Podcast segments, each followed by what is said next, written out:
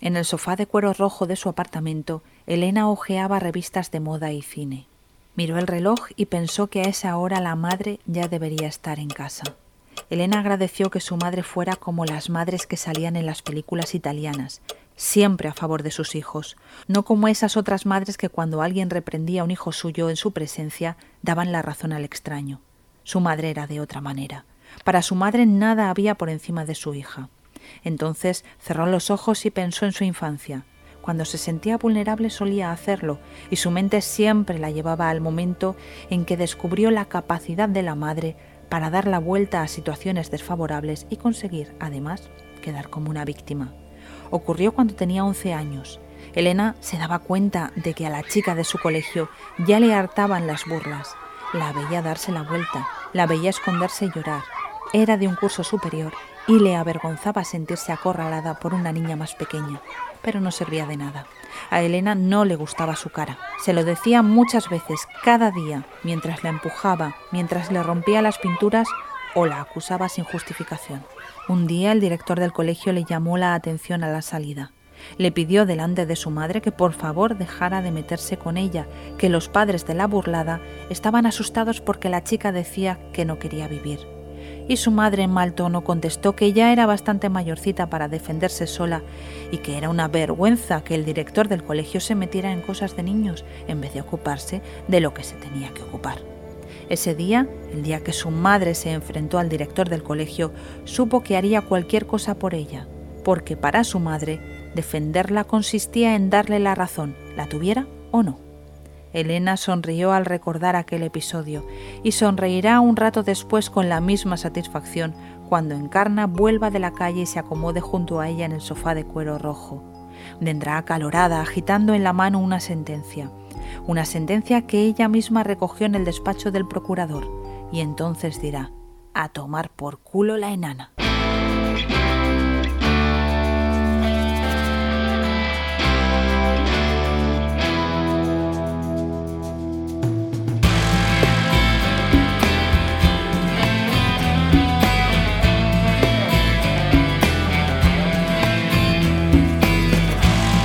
Soy Ana Vallabriga y estás escuchando el podcast Sin Ficción, el podcast de la editorial Al Revés sobre crímenes reales y literatura.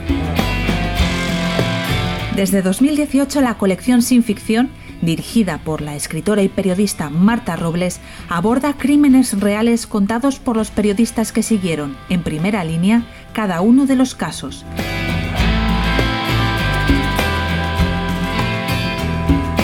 Si quieres saber más, tienes toda la información en alreveseditorial.com.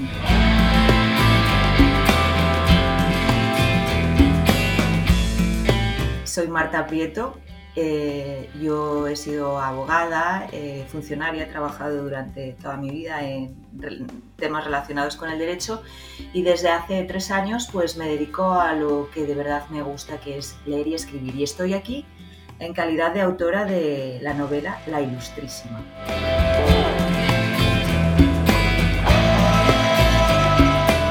Bienvenida, Marta. Muchas gracias, Ana. Encantada de estar aquí contigo. Antes de comenzar la entrevista, quiero comentar a, nuestros oyentes que el día 1 de enero no tendremos podcast, así que este es el último del año y que volveremos el día 15 de enero. Hoy volvemos a hablar de una novela, La Ilustrísima. Marta, ¿cómo resumirías el argumento? Uy, es muy complicado resumir el argumento. Mm, bueno, yo te diría que La Ilustrísima es un retrato social de, eh, de una ciudad de provincias, que podría ser cualquiera, y, nos va describiendo cómo son las relaciones entre todos los personajes, tomando como excusa el asesinato de la presidenta de la Diputación. Bueno, y si esta novela está dentro del podcast de Sin Ficción, es porque el argumento nos recuerda a un crimen real que sucedió en León, el crimen de Isabel Carrasco. Tres tiros han acabado con la vida de Isabel Carrasco presidenta del PP y de la Diputación de León. Pocos minutos después de las 5 de la tarde salía de su casa. Iba a la sede del PP, al otro lado del puente. Allí la esperaba un conductor y el vicepresidente de la Diputación. Iban a Valladolid a participar en un mitin junto a Rajoy. Cuando llevaba poco caminando, una mujer se acercó a ella y le disparó tres tiros. Su novio escuchó las detonaciones y acudió corriendo, pero no pudo hacer nada. Isabel Carrasco moría de forma fulminante. Su presunta asesina huyó en un coche, pero gracias a la colaboración de un policía jubilado que lo vio todo, ella y su hija fueron detenidas poco después por la policía. Las primeras investigaciones apuntan a que es la esposa del inspector jefe de policía de Astorga. Pudo actuar por venganza porque su hija, que es ingeniera de telecomunicaciones, trabajaba en la Diputación de León y había sido despedida. La noticia de ese asesinato y la posterior detención se ha recibido con especial consternación aquí en Astorga, sobre todo por tratarse de quienes se tratan. El inspector jefe de la policía de esta comisaría, Pablo Martínez, es por su cargo una persona muy conocida. También lo son su mujer y su hija Triana. De hecho, ella de 33 años e ingeniera superior en telecomunicaciones. Fue candidata a concejala por el Partido Popular en las elecciones municipales de 2007. De la familia poco más ha trascendido, tan solo que tenían una vida muy integrada en la localidad, que eran personas muy conocidas y por eso precisamente ha sorprendido tanto su detención. ¿Qué hay de esta historia real, de este asesinato real eh, en tu novela, en La Ilustrísima?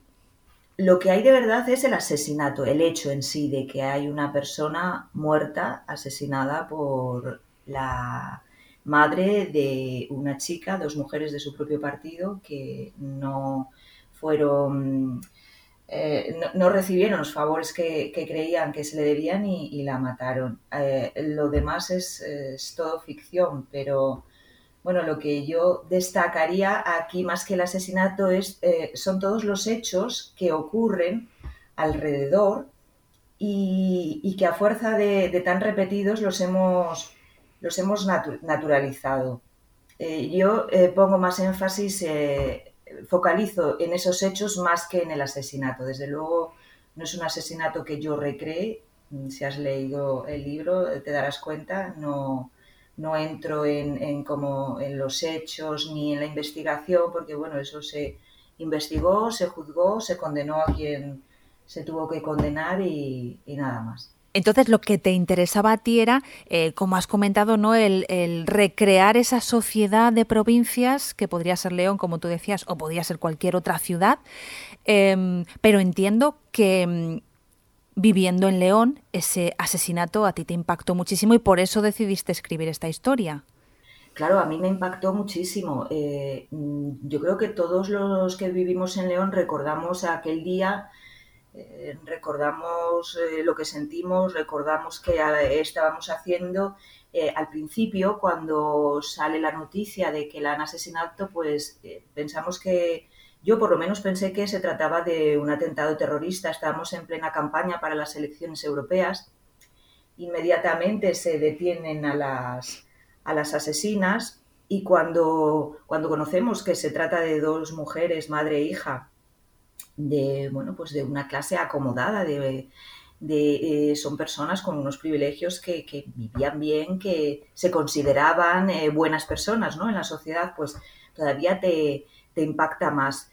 Y, fue este personaje, el de la madre, el que a mí me empezó a, a, revolver, porque yo decía, y así empezó, eh, el germen de la ilustrísima fue con este personaje. ¿Qué pasa por la cabeza de una mujer, de una ama de casa eh, de mediana edad, acomodada, para llegar a este punto?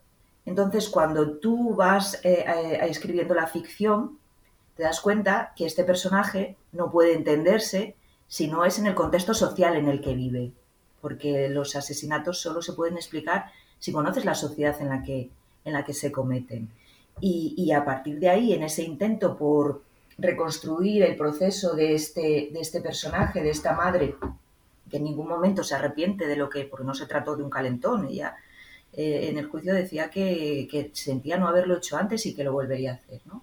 Cuando tú estás trabajando en ese personaje, pues inevitablemente ese personaje eh, tiene eh, relaciones sociales que, le, si no le empujan, sí que por lo menos no le paran a, esos impulsos ¿no? de, destrucción que tiene. Y, esta novela no tendría sentido centrarse en el personaje de la madre o en su relación de la madre, la hija y la, y la víctima, sino es en ese contexto social. Sí, porque realmente lo que ocurre no es que ella siente que su hija está trabajando en la Diputación, está trabajando para este personaje llamado Rosario. Eh, y siente que no está siendo bien tratada y que, ha habido una serie de cuestiones pues que, no, no, han sido como ella esperaba, ¿no? En este ambiente de cierta corrupción, de ciertos favores, etcétera. Sí, claro, es que ella siente como que algo que le pertenece por derecho se lo arrebatan. Entonces, eh, eso no es estar loco, eso es estar criado. Yo, vamos, yo no soy psiquiatra ni soy eh, eh, experta en esas cuestiones, pero ya por sentido común te das cuenta que cuando alguien considera que por el hecho de pertenecer a un partido, por ser amiga de determinadas personas, ya tiene derecho a eso, está claro que se ha criado en una sociedad en la que algo falla de hecho, una sociedad que tú describes en, cada uno de los personajes, porque es una historia, yo diría que coral. Em, muy coral. Describes una sociedad muy mezquina, muy ruin y, eres muy demoledora con todos los personajes, yo creo.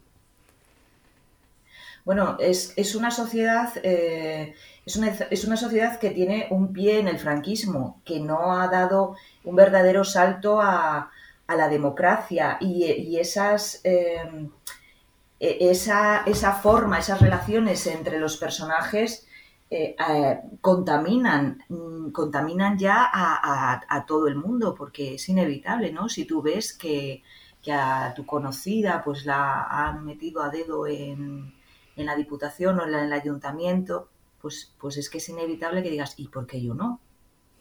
Entonces es una, es una sociedad pues que verdaderamente no es una sociedad demócrata y es una sociedad eh, que se mantiene en esos, con esos tics de eh, vas de mi parte, mm, no sabes quién soy yo, mm, hmm. eh, así es. Y sin embargo, a pesar de esta dureza, es una historia que está llena de humor. A mí me recuerda un poco a la obra de Alexis Ravelo porque ambos autores partís de casos reales y los tratáis además con una dosis de humor que, aligera esa dureza ¿no? de lo que estáis contando. Claro, puede parecer, puede parecer frívola, pero, pero no lo es.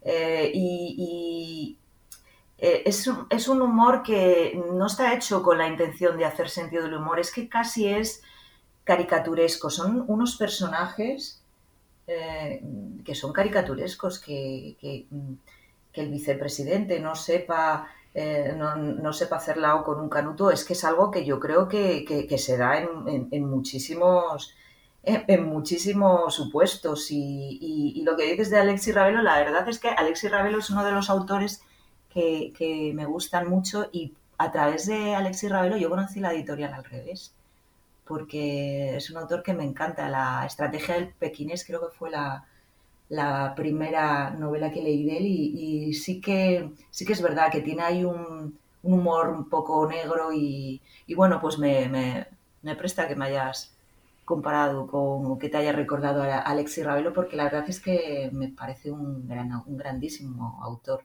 Pues mira, si hay una cosa, porque Alexis Ravelo sí plantea un mundo más masculino, ¿no? De hecho, el protagonista es, un hombre y además él ha hablado muchas veces, ¿no? Que ha hecho ese recorrido entre una visión muy machista de, la vida y, de sus relaciones hacia una visión un poco más aperturista, mm, más feminista, ¿no? Pero en tu caso, que a mí es lo que me ha gustado mucho de la novela y lo que destacaría sobre todo, es que eh, eh, normalmente las historias de crímenes en la ficción rara vez tienen tantos personajes femeninos. Aquí son mujeres tanto las asesinas como la víctima, como la encubridora. Sí, pero no es algo que yo me haya propuesto. Voy a escribir una novela de mujeres. Es que estos personajes, mm, eh, eh, pues en la, historia real fueron mujeres. Y además, eh, si te das cuenta, los hombres es que no se enteran de nada. Es que son ellas las que no se enteran eh, luego, está el, personaje del padre, que bueno, es el parece que es, un poco eh, el que más se entera, pero se queda de brazos cruzados, se acobarda. Es que las mujeres cuando, cuando se ponen a, defender lo que creen que es suyo, y son, son tremendas, ¿eh? Sí, pero en este caso además, em, por ejemplo, mm, la relación que planteas entre la madre y el padre, em, que tú comentabas ahora, eh, es una relación realmente de maltrato. O sea, la madre maltrata al padre negándole la palabra, pidiéndole simplemente el dinero. Em, es una relación de maltrato. Bueno, yo creo que la relación entre en una pareja de esta edad y en esas circunstancias es una relación que si no se rompe es por pues porque no les conviene, porque socialmente les, les interesa mantener esa ficción y cuando una relación de pareja eh, no se sustenta en el respeto, en el amor, pues al final acaba acaba produciendo pues este sí, lo que tú dices, o un maltrato o un ambiente bueno, pues como, como el de esta pareja, que me, parece tremendo. Y es el caso de la, mujer que, cuando llega a la mayoría de edad, pues busca a alguien que le dé la posición social, la relevancia social que ella cree que, merece. Y, lo que le pasa a Encarna es que está frustrada porque cree que su marido no se ha esforzado lo suficiente para darle ese, ese papel y tiene, guarda muchísimo resentimiento contra él y, ahora utiliza a la hija porque cree que es su última oportunidad a partir de, del ascenso social de su hija, obteniendo una plaza como ingeniera en la Diputación, metiéndose en política, como cree que ella puede. Hay un, episodio ¿no? en el que habla de la, de la princesa Leticia que dice, mira, es que la madre que... Sí. Es, es, tremendo, pero yo creo que es así, es así. Sí, estamos hablando ya, te iba a decir de, del franquismo, pero a lo mejor me quedo corta y es la restauración o la Edad Media. Es una sociedad tremendamente primitiva casi. Sí, pero fíjate que el machismo está ahí muy presente porque la madre, bueno, pues necesita de otros, ¿no? Para poder triunfar. Eh, la presidenta eh, es una mujer que va arrollando con un perfil que, casi parece un poco hasta sociopático, ¿no? masculinidad llevada al extremo casi, ¿no? Que parece que, una mujer para triunfar pues tiene que pasar por todo ese tipo de, de cuestiones. Quizá hoy en día ya cada vez menos, ¿no? Claro, es que el machismo no es privativo de los hombres hay muchas mujeres machistas que son las que educan a hombres machistas.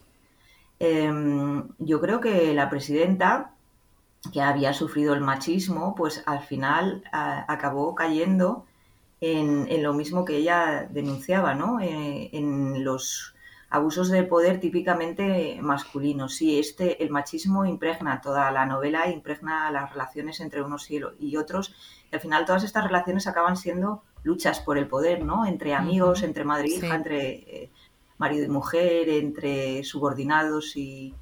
Sí, es una lucha por el poder y un abuso por parte de muchos personajes de un abuso de poder. Hablas en el libro de, bueno, ya has comentado algunas cosas, de oposiciones amañadas, de favores que con favores se pagan, eh, de facturas de gastos privados que los pagan las arcas públicas. Yo tengo ahí un poco una duda, ¿esto qué es? ¿Es mafia? ¿Es caciquismo? Yo creo que, es caciquismo y, creo que estas prácticas vienen de, de una época franquista de 40 años de dictadura que no se ha superado y que acaba engullendo a, todos en, las, eh, en las relaciones más miserables. Y, la ilustrísima me parece una, narración que quiere abrir puertas y ventanas y, que el viento helador de la montaña y el sol del agosto crudo se cuelen entre las líneas del texto y ventilen este, este muladar, este vertedero de residuos históricos, de venganzas palaciegas. Eh, creo que, hay un futuro, ¿no? Que tiene que haberlo. Y esta novela mm, deja una puerta abierta para avanzar hacia ese futuro. Es una reflexión sobre, sobre el paisaje humano y el paisanaje local. Bueno, vamos a ver. Mm, uniéndolo con esto, está eh, el tema de las diputaciones que siempre está en el ojo del huracán, ¿no? La necesidad o no de las diputaciones y de la cantidad de dinero que manejan y del poder de facto que tienes, que tienen. ¿Qué opinas sobre estas instituciones? Mójate, pues, eh, mójate políticamente. Opino que de verdad es el, nido para que estas alimañas eh, prosperen, porque fíjate, eh, cuando Rosario Llamazares quiere fichar a su primo Longino, eh, dice que ella, ella lo que quiere es el poder, ¿no? Y, la mejor manera de ejercerlo es a través de las, de las diputaciones. ¿Por qué? Porque ella es la que reparte el dinero entre, entre los alcaldes de los pueblos y los tiene dominados y los castiga eh, a los que no están, a los que no siguen sus, sus directrices, los castiga reduciéndoles el dinero, las subvenciones o no. A, mí, no sé, yo creo que las diputaciones, así como el Senado, bueno, pues habría que revisarlos. La verdad es que las diputaciones, una vez que existen las comunidades autónomas, pues no sé, habría, yo revisaría toda la organización territorial de, del Estado porque no es operativa. Hay un exceso de burocracia, hay un exceso de, de instituciones que dan lugar a, mucho mamoneo. bueno, ¿tú, has, trabajado dentro de instituciones. Sí, he, trabajado en una administración local, en una mancomunidad de municipios, sí. A mí todo esto que cuentas me recuerda muchísimo a, a Carlos Fabra, la verdad. Me recuerda muchísimo. Sí, sí, claro, claro, sí, sí. Lo que pasa es que, bueno, cada, cada zona tiene sus peculiaridades a lo mejor, pero, pero sí, no deja de ser. Eh, de hecho, eh, el caso de, León estuvo relacionado, el, vicepresidente de la Diputación de León estuvo en la cárcel por, por, por la operación púnica. La corrupción política en España parece un mal endémico, donde se ven salpicados ayuntamientos, diputaciones, comunidades autónomas, gobierno central e incluso la monarquía. Escuchamos a Juan Carlos Monedero en un reportaje de Hispan TV. A día de hoy, pertenecer a un partido es obtener una cierta patente de corso. Eh, puedes obtener el tercer grado, puedes obtener apoyo judicial para que tus delitos prescriban, puedes contar con jueces amables con el partido al que perteneces, eh, puedes obtener sobres que te permiten renta suficiente como para enfrentar cualquier proceso judicial. Los partidos políticos, sobre todo en la derecha, son una fórmula de negocio. Si uno quiere entender el funcionamiento del Partido Popular o de Convergencia Unión, eh, le resulta mucho más interesante leer El Padrino que leer El Espíritu de las Leyes de Montesquieu paralelismo claro ¿no? con el hecho real. ¿Te has documentado, has buscado información para, para que haya todavía más paralelismo entre la historia real y, la ficción y la ilustrísima? ¿O has querido saber lo menos posible para crear tú tus propias eh, impresiones y, extraer tus propias conclusiones? Pues eh, de este caso yo en su día me documenté, vamos, por como nos documentamos todos los que vivimos aquí, ¿no? Pues porque lees todo lo que se publica y, y claro, ¿cómo no lo vas a leer? Yo me imagino que, hasta tú, lo, tú misma lo leerías. Eh, a la hora de escribir la novela, mm, la verdad es que del asesinato no volví a leer nada y la documentación que hice está basada en, 50 años que llevo casi viviendo en León. la sociedad la conozco muy bien. Esa es la documentación que... Y a la hora de crear los personajes, la verdad es que a mí lo que me gusta es inventar. Eh, sí que puede haber cosas que, a lo mejor yo tengo en mi, en mi subconsciente porque he leído y si no parecido, pues eh, muy semejante me ha podido salir alguna escena o alguna frase que la presidenta hubiera dicho, pero a mí lo que de verdad me gusta con lo que disfruto es inventando con la ficción. No, no me la crónica no me interesa la crónica periodística porque eh, lo que me gusta es crear, eh, crear personajes, eso es lo que más me divierte y creo que es la forma de, enganchar al lector, haciéndole un personaje creíble y, que, al lector le interese a ver ahora cómo va, por dónde va a salir la ordenanza, eh, qué va a pasar aquí. Sí, a mí de verdad me gusta la, ficción. Sí, porque planteas eso, un crisol de personajes, cada uno tiene un papel hay un trasfondo psicológico muy bien trazado de por qué actúan como actúan. Y, pero bueno, lo que hablábamos, mm, eres muy demoledora con los personajes. al lector casi nos dejas a veces huérfano, ¿no? De, mm, de, lo duros que son los personajes. Bueno, los personajes es que son así, tienen que ser así para que la historia sea creíble. Los personajes, eh, tú tienes que construirlos en función de la historia. Y esa historia pide unos personajes que sean así. Eh, claro, el, bueno, el narrador, el narrador omnisciente, pues es un narrador que, aunque no opina, no juzga, pero focaliza en esos personajes. Entonces eso ya es una interpretación y ya es una forma de, ya, te condiciona, te hace ver, eh, te hace ver los personajes en, sus facetas más mezquinas y... Pero es que es la única manera de, de que la historia salga adelante. Yo sabía cómo acababa la historia, qué personajes eh, necesitaba y a partir de ahí los fui dotando de las características necesarias para que la historia fuese en, ese, en esa dirección. No había otra alternativa. ¿Y qué querías contar con la ilustrísima? Pues lo que te dije al principio, quería poner el foco más que en el asesinato, que ese ya es un, un, hecho eh, que estremece, quería poner el foco en esos pequeños eh, en esas pequeñas mm, eh, cosas que suceden alrededor, en las, en, las mm, en los amaños, en los contratos que no siguen la legalidad, en todas esas prácticas que, mira, yo pongo un ejemplo que puede resultar muy burdo, pero es una persona que va a vivir cerca de un aeropuerto y al principio no puede dormir, le molesta el ruido de los aviones, pero tú al cabo de una temporada le preguntas que si le molestan y es que ya no es que no le molesten, es que ni siquiera los oye. Pues todo eso que sucede alrededor del asesinato y que acaba abocando en el asesinato es lo que, lo que la sociedad como sociedad ya no vemos porque lo tenemos tan naturalizado y yo quería ahí hacer, quería que el lector hiciera una reflexión, pero no quería llevarle por, por la solapa, ¿no? Quería que él, a, medida que fuese leyendo, mm, lo viera por él mismo, no quería empujarle, no, no quise hacer algo, algo moralista.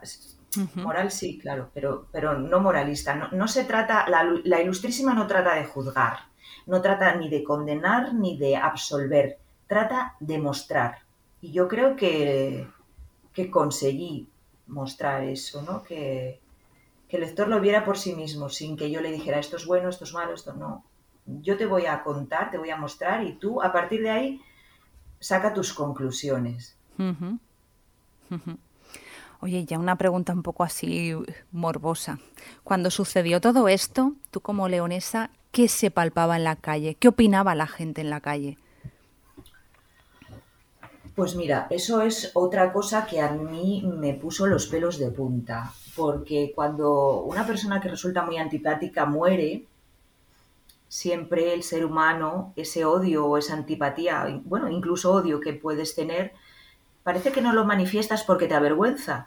Y e incluso caes en lo contrario, ¿no? De, eh, ponderar sus virtudes o, o ciertas cosas que te gustaban de esa persona. Pero en este caso, en este caso, mm, lo que se palpaba era alegría, eh, se celebró eh, la corriente de simpatía que suscitaron las dos, las dos asesinas impresionaba. Eh, el policía que la, que la siguió y gracias al cual se, las detuvo, y era yo escuché comentarios como ese tío para qué se tuvo que meter. Y eso pone los pelos de punta, ¿no? Porque dices, ¿en, qué sociedad vivimos?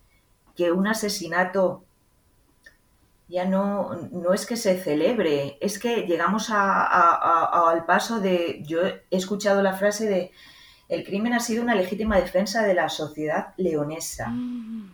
Y paradójicamente, aquellos que se erigen en defensores de la vida y condenan una y otra vez pues, el aborto, por ejemplo, estos son los que sin sonrojo me han preguntado si estoy, cuando, cuando, eh, se, cuando se, publica, se publicó la novela, me dicen, pero que si yo estoy a favor o en contra del asesinato, como si este crimen en concreto fuera justificable o incluso necesario y deseable.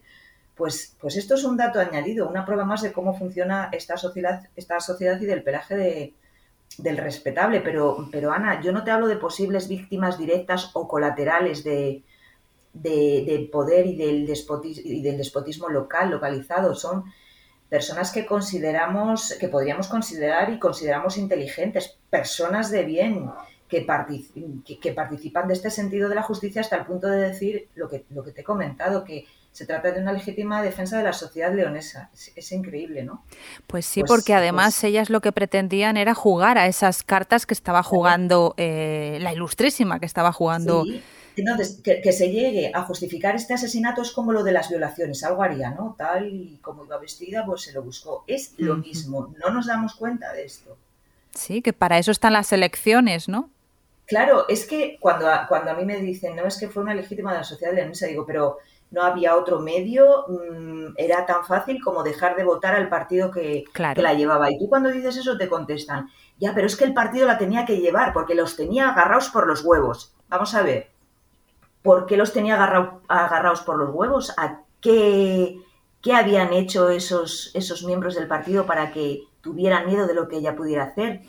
Con esto quiero decir que estamos, ¿a ti te parece que has leído la novela, ¿te parece peor Rosario Llamazares que Genaro Paniagua, por ejemplo, o que Silverio Antoñanzas? No, claro. es que es, eh, están jugando todos al mismo juego y es lo que tú comentas, ¿no? Que eh, el tener los secretos de los demás es otra de las formas, ¿no? De, no ejercer democracia. ¿Y por qué vemos la actitud de, Rosario Llamazares mm, mucho peor que si fuera un hombre?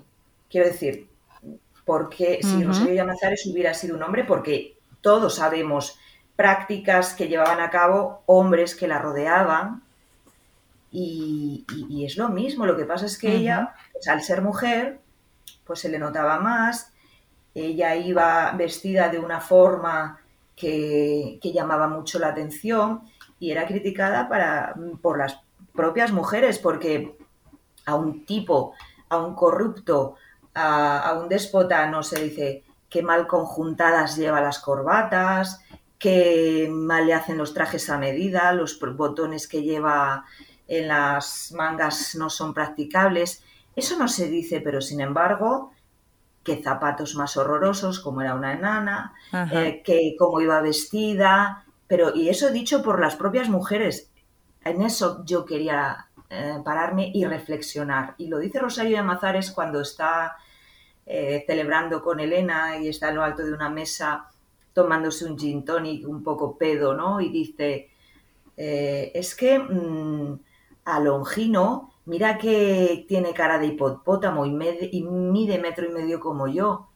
Y encima no sabe hacer la U con un canuto, pero a él no le insultan, me insultan a mí. Ahí tendríamos que, que, pararnos a pensar, ¿no? ¿Por qué? Sí, sí. Además ella también le gusta llamar la atención y también juega ese juego, ¿no? Es... Claro, a mí hay una parte del personaje de Rosario Llamazares, hay una parte que me gusta, que, es esa parte de aquí estoy yo. Que luego las prácticas que lleva a cabo sean reprochables, pero hay una, especie de puñetazo encima de la mesa, decir, a ver, ¿por qué yo no me voy a poner una minifalda si me da la gana? ¿Y por qué no me voy a poner unos, unos tacones? ¿Y por qué no voy a ir vestida sexy, no? Y hay una serie de pasajes que incluyes, o una especie de recurso, con el tema de su depilación láser, ¿no?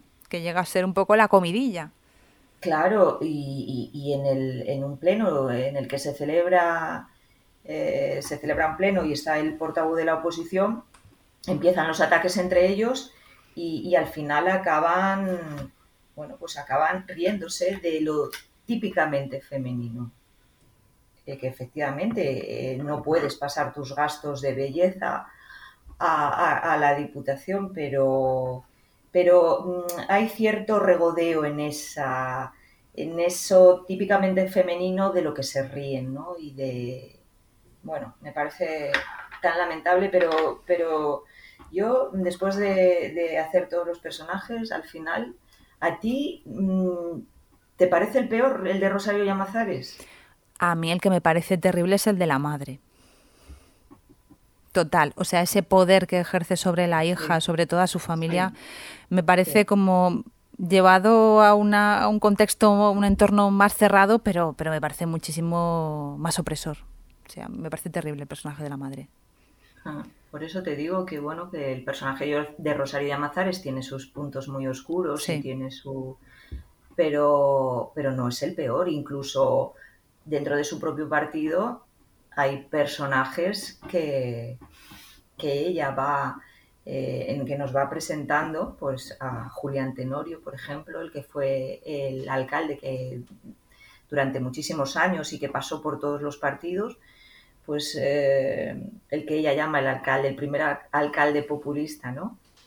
Además es que tienen muchos referentes reales, porque más allá del caso que tú explicas y que tiene bueno su, su, correlato, pero luego, claro, con esto que estás comentando, pues me vienen a la memoria mm, pues también eh, Ismael Álvarez Rodríguez, el, el, acosador de, de, de Nevenka. De Nevenka, o sea, este señor eh, bueno, y volvió a la política, y, o sea, me parece un depredador, me parece un psicópata. Pero además a, personajes como eh, Ismael Álvarez lo apoyan, mm, muchos de todo su partido lo, apoyó. Eh, sin embargo, a Rosario Llamazares en esta novela, pues los de su propio partido, los hombres de su propio partido, son los primeros que hacen leña de ella y, eh, sí, es tremendo. El caso de Ismael Álvarez en Ponferrada fue algo que, mm, que solamente un escritor, que fue Juan José Millás, dio la cara por Nevenka, eh, porque no le cuadraba. Es que yo lo recuerdo perfectamente. Lo recuerdo perfectamente. Es el típico alcalde que, pues esto, populista, que, maneja a la gente, les da cuatro cositas y les hace creer como un dictador, como un dictador les hace creer que, que su ciudad va bien, que funciona bien gracias a él y, en el fondo no se están dando cuenta eh, de lo que hay detrás, que es un abuso, eh, un abuso y un eh, machacar a las personas que no, que no se dejan, que no se dejan manipular por él que no, que no aceptan sus imposiciones. Sí, esto también me recuerda al tema de, los mesías o de los salvadores, ¿no? Que esto sucede tanto en las empresas como en cualquier organización, ¿no? De esa persona que acumula. todos, todos los dictadores, todos los dictadores, todos los tiranos eh, tienen ese, se aprovechan de, se aprovechan del descontento de la sociedad para presentarse como los salvadores, como los que van a salvar. Y, hacen un enemigo, de, un enemigo común. Eh, al final eh, se trata de un dictador de un país o del presidente de una diputación o de incluso el presidente de una comunidad de propietarios, porque eh, hay comunidades de propietarios en las que los hay presidentes que llevan en el cargo eh, décadas y, están eh, ejerciendo este abuso de poder, se están lucrando, se están enriqueciendo a, costa de, eh, bueno, pues de, de, los, de los demás propietarios y, son pequeños núcleos, algunos más grandes, otros más pequeños, pero el método es el mismo es aparecer como el Mesías, eh, que su poder le viene por la gracia divina y aquí se hace lo que yo digo. Y si te enfrentas a mí y me estás diciendo, tú estás robando, tú estás cometiendo este delito, yo te voy a machacar, te voy a, sacar, me voy a inventar los trapos sucios necesarios para, para desacreditarte públicamente, voy a aparecer como una víctima y esto es algo que a mí me, me revuelve el estómago, me hace querer vomitar, te lo juro, me da muchísimo asco. Y me da muchísimo más asco incluso las personas que sabiéndolo miran para otro lado. No sé quién... no, al final yo creo que se resume en, no sé de quién es la frase que decía que para que el mal triunfe solo hace falta que las personas buenas no hagan nada, ¿no? Venía, algo así era. Sí, la frase. sí, es una, es, no sé, no sé a quién se le atribuye, pero es verdad. La historia se ambienta en León, Tú vives en León. Em, estoy segura de que la gente de León es muy razonable, pero ha afectado esta novela tu tranquilidad. ¿Puedes seguir yendo al supermercado de la esquina y comprar mm, tus tomates? Ha gustado muchísimo. todo lo contrario, vamos, te han hecho hasta bonos descuento en el supermercado. Sí, sí, sí. Y, y yo estoy recibiendo me gustas en el Instagram de personas a las que yo retrato con otros nombres y eso sin duda es porque cuando tú eh, eh, lees un personaje, lo decía Mercedes Castro, la editora de Al Revés, en la presentación que hicimos en la Juan Rulfo de Madrid, decía, es que tú hablas de un tipo en una novela, de un tipo que es un guapísimo, maravilloso, buenísimo, buena persona, fantástico, y tu exnovio se va, a ver reflejado ahí. y al contrario, cuando tú pones un personaje que es eh, deleznable y es lo más horroroso y te, y te eh, inspiras en tu cuñado, por ejemplo, y es que, vamos, solo te falta poner su nombre, no lo van a ver, van a pensar que es el otro de enfrente. Bueno, pues esto es muy típico, ¿no? Es muy típico de la, de la especie humana. No, yo la verdad es que está gustando muchísimo, está gustando muchísimo y eh, bueno, la, me dicen, no, es que es muy entretenida. Y bueno, yo con esta novela aburrir, no pretendo aburrir. Eh, sí que es verdad que en una capa superficial puede, puede resultar entretenida, pero bueno, mi intención era ir un poco más allá. Y la ficción sirve para, para entender cosas que a través de un ensayo o de la crónica periodística pues lo vemos como más alejado, ¿no? Y cuando creas un personaje y, y, les, sigues a ese personaje, pues puedes acabar comprendiendo cosas que si te las cuentan como algo, como algo documental, pues no, no las ves tan cercanas. ¿Crees que tu novela sirve para cerrar heridas? Para cerrar heridas para cerrar, no sé si esto fue como el asesinato de Kennedy, ¿no? que, la, ciudad quedó tocada, pues no sé si, si León también quedó tocada con este asesinato y si esta reflexión o este libro, aunque sea una novela, puede ayudar a, comprender mejor. No creo que cierre, yo la intención es que abra. Eso que te decía antes, que corra un poco el aire fresco, ¿no? Que, eh, que mm, que gracias a esta novela mm,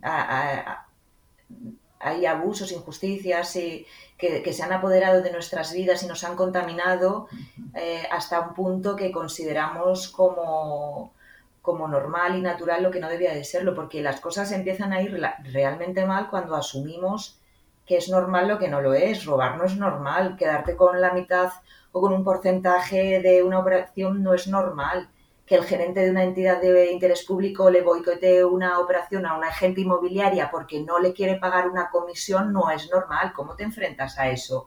Hay que volver a, poner sobre la mesa cuestiones elementales de valores, de ética, de lo que significa ser una, una buena persona, ¿no? Porque cuando ya no oímos lo que tenemos tan interiorizado, a mí me parece que esto no debía cerrar, sino abrir, abrir y abrir y limpiar. Recordad la ilustrísima de Marta Prieto. Gracias, Marta. Gracias a ti, Ana, un placer. Y recordad también que el día 1 de enero no habrá programa, volveremos el día 15 con un tema muy duro y muy interesante sobre el que no hemos hablado aún en Sin Ficción. Hasta entonces, pasad unas felices fiestas. Si quieres profundizar en los casos, visita la web alreveseditorial.com. Si el programa te ha gustado, compártelo, coméntalo o dale a me gusta. Y si no quieres perderte ninguno de los episodios, suscríbete al canal. Ya sabes que estamos contigo todos los días 1 y 15 de cada mes. Gracias por escucharnos y por leernos.